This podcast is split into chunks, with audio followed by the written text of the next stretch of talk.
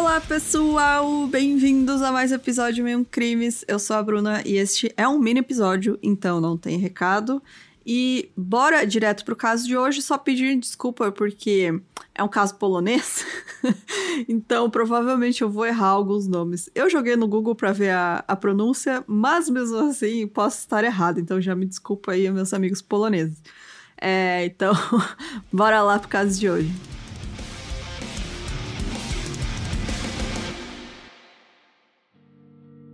Carol Koch, ele nasceu em 18 de dezembro de 1946 na Cracóvia, que fica na Polônia. Ele tinha uma irmã que era oito anos mais nova, o pai dele trabalhava como engenheiro e a mãe dele era dona de casa. O Carol, Carol ou Carol, vou chamar de Carol, né? Porque Carol parece em inglês. Então o Carol, Carol, é, a princípio ele não apresentava nenhum comportamento violento, assim, ele era só mais isolado na escola e não tinha muitos amigos, e os colegas achavam que ele tinha alguma coisa estranha na personalidade dele. E nas férias, a família Koch viajava para Psim, que é uma vila que fica ao sul da Cracóvia, e foi nessa cidade que o Carol começou a se interessar por coisas mais, assim, violentas e macabras. Ele estava entediado de estar naquela cidade pequena e aí ele passou a frequentar regularmente um açougue que tinha lá. É, nesse açougue, ele ficava assistindo os animais sendo abatidos e descobriu um novo fascínio por facas, sangue e morte. Então, ele descobriu que ele sentia prazer ao ver os animais morrendo, e em uma das vezes os açougueiros encorajaram ele a tomar o sangue ainda quente de um porco que tinha recém sido abatido. É saudável, né? Só que não. E aí, ao voltar para casa, o Carol decidiu que ele mesmo poderia continuar com o prazer de ver animais morrendo, né? Ele não precisava esperar as férias para ir lá para a cidadezinha ver lá no o açougue que ele gostava de ver. Então ele passou a torturar pequenos animais e também bater nos gatos da irmã dele e colecionar faca. Ele também ampliou seu interesse por anatomia e ele passava horas estudando livros sobre o tema, enquanto ele imaginava que tipo de ferimentos ele ia conseguir fazer nas pessoas. O Carol era membro de um clube de tiro. Ele sonhava em estudar na escola de candidatos dos oficiais das Forças Armadas Polonesas. E ele chegou a sofrer um colapso nervoso porque ele foi reprovado em uma de suas matérias na faculdade. Ele eventualmente foi autorizado a estudar em outra faculdade técnica de comunicações, onde passou nos exames de conclusão da escola. O Carol tomou coragem para cometer o seu primeiro crime em 21 de setembro de 1964. É, ele atacou a Helene Velgen, de 48 anos. Ela estava na igreja e quando ela se ajoelhou para rezar, o Carol a esfaqueou nas costas. Ele fugiu e a Helene sobreviveu ao ataque e conseguiu informar apenas que tinha sido um homem jovem que tinha esfaqueado ela. Deixa eu até vou ver que idade que ele tinha nessa época. É... Ele tinha 18 anos nessa época. Então ela só viu que era um, um menino, né? Um adolescente, um jovem. A segunda tentativa de assassinato dele aconteceu dois dias depois, em 23 de setembro. Ele viu a Francisca Lewandowska, de 78 anos, saindo de um bonde. E aí o Carol seguiu ela até onde ela morava e esfaqueou ela pelas costas de novo enquanto ela subia as escadas para o apartamento dela. A Francisca também sobreviveu e não conseguiu dar muitas características do atacante, além do fato dele ser jovem. Mas aí, mais uma vez, né? Então, as, as mulheres não conseguiam dar muitas informações porque ele atacava pelas costas, né? Elas nem viam o que, que tinha acontecido. Seis dias depois, em 29 de setembro, ele atacou a Maria Plichta, de 86 anos, da mesma maneira que as outras. Ele viu ela perto de uma igreja, seguiu ela na rua e esfaqueou ela pelas costas. A Maria foi levada ao hospital ainda com vida e o Carol foi até lá para fazer perguntas sobre ela. É, mas no dia seguinte, ela não resistiu aos ferimentos e acabou falecendo. E aí, o Carol decidiu mudar a estratégia dele. Ele estava cansado de tentar com faca, né? Então ele comprou arsênico para tentar envenenar algumas pessoas aleatórias. Isso era o negócio mais difícil para a polícia tentar resolver esses crimes, né? Porque era totalmente aleatório. Ele estava andando na rua e resolvia esfaquear alguém. Então, era muito difícil para a polícia é, tentar encontrar quem era o responsável, né? Então ele foi até um bar chamado Pseboniak e ele sentou no balcão E aí, quando ninguém tava olhando, ele pegou um vidro de vinagre de trás do balcão e despejou arsênico dentro, esperando que alguém usasse e fosse envenenado.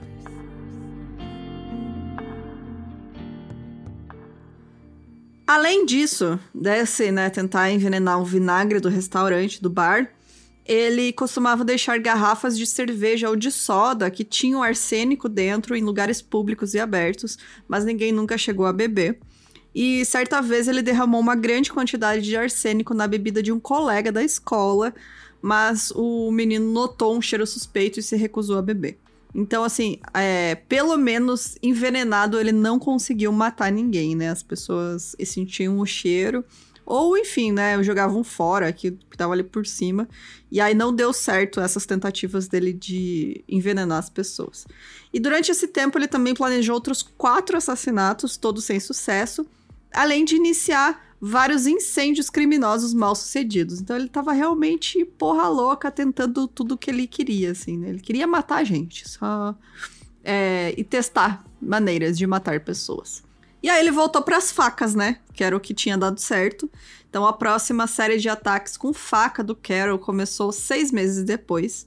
Isso em 13 de fevereiro de 66. Nesse dia estava acontecendo uma competição de tobogã para criança na cidade, né, em Cracóvia. E o Carol esfaqueou uma das crianças que estava nesse evento, o Leszek, Leszek Tałek. Desculpa se eu falei errado, gente, eu tentei é, descobrir como é que era a pronúncia e eu entendi que era assim. Então, Leszek Tałek era uma criança, né, um menino de 11 anos que morreu esfaqueado na hora pelo Carol. Um mês depois, em 14 de abril, ele estava passando em frente a um complexo de apartamentos quando ele viu Malgosia, que era uma menina de 8 anos que tinha saído de um desses apartamentos para pegar as cartas da caixa de correio da família. O Carol agarrou ela por trás e a esfaqueou oito vezes no estômago, peito e costas. A menina conseguiu voltar para casa e ela foi levada para o hospital, onde os médicos felizmente conseguiram salvar a vida dela. Então, quatro dias depois, o Carol chegou a voltar lá pra, na, nesse lugar, né? E perguntou pela mãe da menina, perguntou o nome da menina. Então, tipo, ele fazia várias perguntas, sabe-se lá por quê, né? Pra, enfim, curiosidade mórbida mesmo. É, e aí ele tava provavelmente muito puto, né? Porque ele não tava recebendo atenção pelos crimes dele. Ele já tinha atacado, olha, até criança, né? E, e mulheres idosas, enfim e ninguém dava atenção para ele, né? Então ele confidenciou tudo que ele tinha feito para um colega dele chamado Danuta, que esse colega ouviu tudo e foi direto contar para a polícia o que o Carol falou para ele. E a polícia resolveu prender ele só no dia 1 de junho de 1966. Isso porque a polícia esperou para prender ele, porque ele tinha um exame para fazer um dia no, no, no dia anterior, né? No dia 31 de maio. Esse exame é, é o exame Matura, que chama, que é uma espécie de Enem, assim, uma prova mesmo, que é feito para concluir os estudos e receber o diploma. Então, as autoridades decidiram deixar ele fazer esse exame para poder provar que ele era ação, já que ele teve que passar horas sentado fazendo uma prova.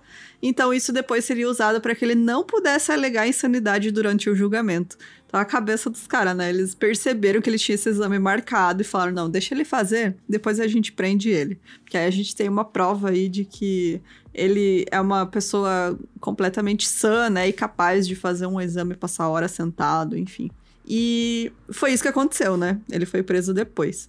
Então, uma busca na casa dele revelou 16 facas e uma variedade de outras armas que ele estava guardando lá. E em 3 de junho, ele deu seu primeiro depoimento à polícia. E em 6 de julho, ele foi identificado pela Helene Velgen, que foi a sua primeira vítima, esfaqueada dentro da igreja. Depois que ele foi identificado, o cara ele tacou foda-se, confessou é, ele deu detalhes dos ataques e das outras tentativas de assassinato. Todas as vezes que não deu certo, ele também contou para a polícia. E aí ele foi formalmente acusado de dois assassinatos, dez tentativas de assassinato, aí incluindo quatro por faca e seis por envenenamento com arsênico, e também quatro atos de incêndio criminoso. E aí, no, no julgamento, várias testemunhas especialistas foram chamados para encontrar a causa do comportamento psicopático dele, né? Eles descobriram que ele tinha mostrado aquelas inclinações estranhas desde a infância, é, com seu interesse no açougue, em torturar animais, descobriram todo esse passado dele. E após uma série de observações e exames psicológicos, os médicos afirmaram que o Carol era, assim, completamente são e tinha é, é, noção, né, do que, que ele fazia.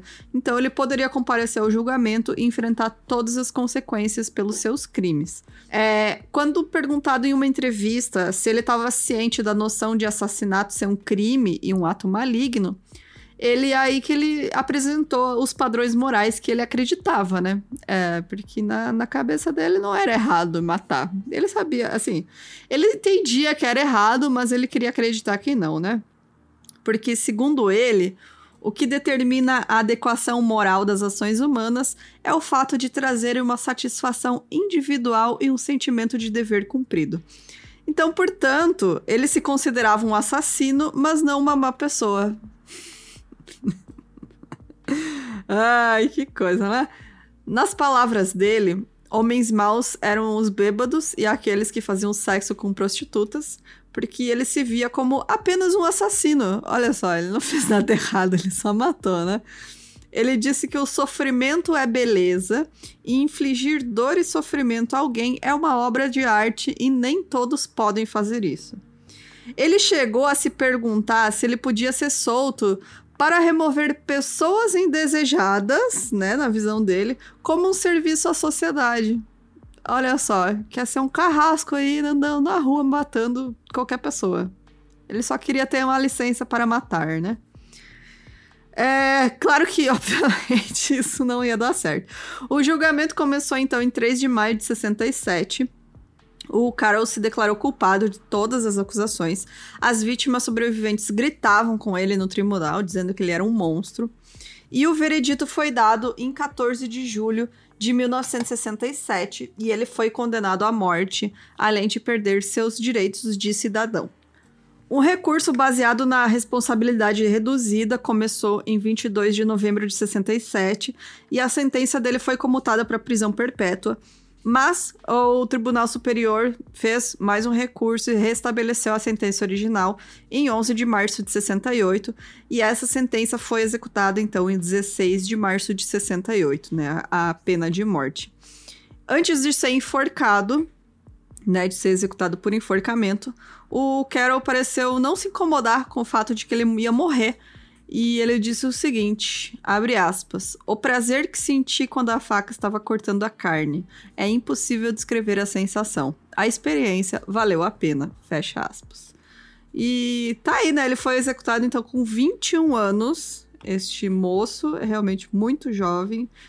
É assim, se dependesse dele, ele tinha matado muito mais gente, né? É bom que conseguiram pegar ele a tempo, que ele foi burro demais, né? Foi confiar lá no colega, que o colega fosse ser tão psicopata quanto ele, e o colega foi reto pra polícia. E é isso, gente. Tá aí esse caso. Ele ficou conhecido como o vampiro de Cracóvia, por, esse, por ele ter tomado sangue de porco, enfim, né? Mas ele não tomava o sangue de suas vítimas. E teve. apareceu em várias séries e vários livros, né, sobre ele também. É, tem uma controvérsia que dizem que depois que ele foi executado, foi feita uma autópsia e que teriam encontrado um tumor cerebral na cabeça dele. Mas isso é contestado, inclusive, por um, um autor, né, que fez um livro sobre ele, o Premslav Shemsuk, acho que é isso o nome dele, é, que ele confirma que não fizeram autópsia nenhuma, é, não faziam autópsia né, em pessoas condenadas à morte, e não existe nenhum documento oficial sobre essa autópsia no Carol Cott. Então, é realmente meio uma lenda urbana, né, de que teriam feito isso, encontrado um tumor na cabeça dele. É, se você tiver, então, qualquer sugestão de caso, manda pra gente no e-mail, milcrimes.gmail.com. Entra lá no nosso site que tem os meios que você pode nos apoiar para a gente continuar crescendo. E é isso, gente. Muito obrigada aí pela companhia. Até semana que vem. Tchau, tchau.